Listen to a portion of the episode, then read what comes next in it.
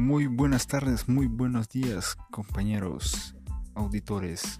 Hoy en nuestro programa tendremos de invitados al grupo SOS Virtual que nos estarán hablando un poco acerca de lo que es la frecuencia respiratoria y sus funciones, las alteraciones que conlleva al respirar, ya sea al inhalar, al exhalar.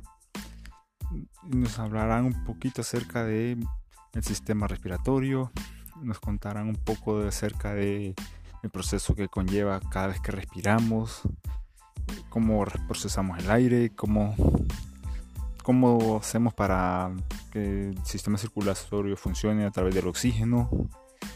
Así que no se pierdan esta interesante información porque nos tendrán unos pequeños tips también. Así que estén atentos, por favor, no se pierdan nuestro podcast, así que quédense con nosotros. Dentro de muy poco le tendremos todo esto muy divertido y ameno y muy informativo. No se lo pierdan.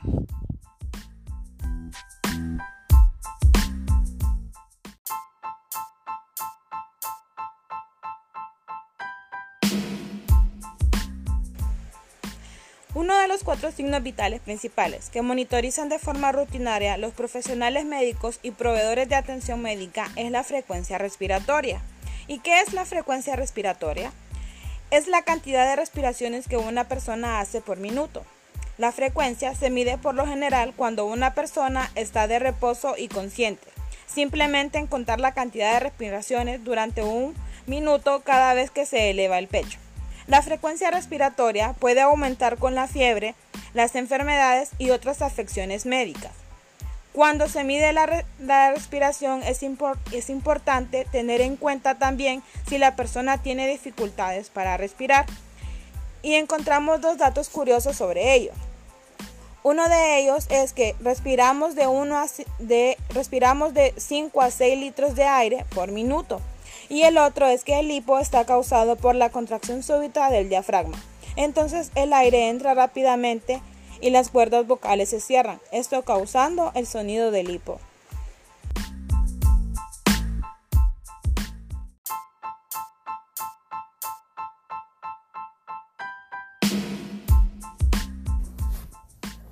La frecuencia respiratoria también se conoce como el ritmo respiratorio. Podemos medir la frecuencia respiratoria contando el número de respiraciones durante un minuto cuando estamos quietos.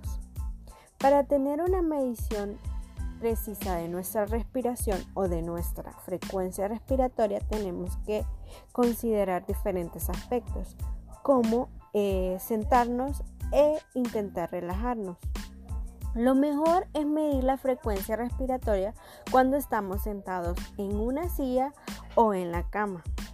Medimos nuestra frecuencia respiratoria contando el número de veces en el que el pecho o el abdomen se levanta durante ese minuto.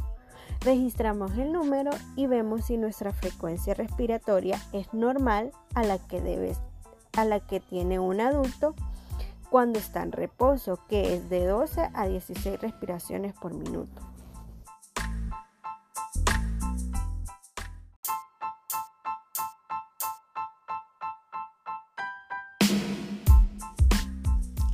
La respiración puede ser ligera, profunda, rápida o lenta dentro de las necesidades que el organismo requiera en ese momento, pero dentro de ella hay algunas alteraciones como la bradipnea, que es cuando la frecuencia es mayor a 12 por minuto, la taquipnea es cuando es mayor a 20 por minuto, la apnea es cuando la respiración es interrumpida por algunos segundos, la disnea es cuando se está respirando de manera dificultosa, la respiración estertorosa es cuando escuchamos ruidos por presencia de mucoides a nivel de la tráquea. La respiración de Chain-Stokes es una respiración irregular. La respiración de Byett es una respiración irregular en frecuencia y profundidad. Y la respiración de Kussmaul es también llamada como hambre de aire y es rápida, intensa, ruidosa, quejumbrosa y con algunas pausas intercaladas. Un dato curioso acerca de nuestro sistema respiratorio es que nosotros perdemos medio litro de agua a través de la respiración. Esto lo podemos ver reflejado cuando nosotros exhalamos aire en un espejo o un vidrio de cristal.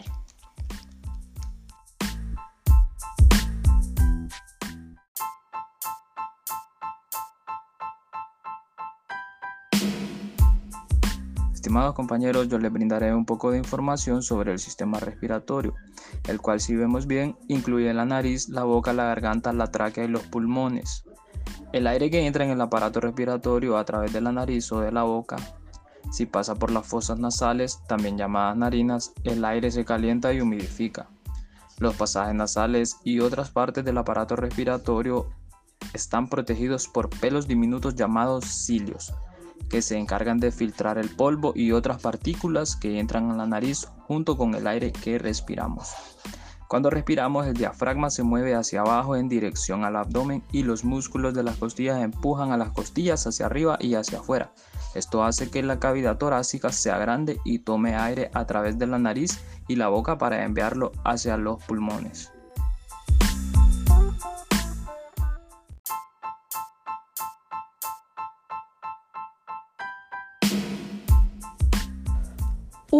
Datos curiosos sobre el sistema respiratorio del cual todos deberíamos de tener conocimiento es que el pulmón derecho es más grande que el izquierdo. ¿Y a qué creen que se deba esto?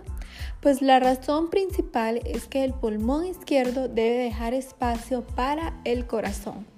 Y hablando de enfermedades, sabemos que hay varias que están relacionadas con el aparato respiratorio. Pero ¿cuál será la más común?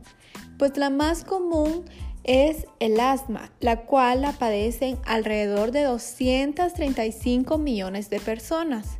Y justo en el 2016 murieron más de 400 mil personas por asma, donde desgraciadamente el 7% eran adultos.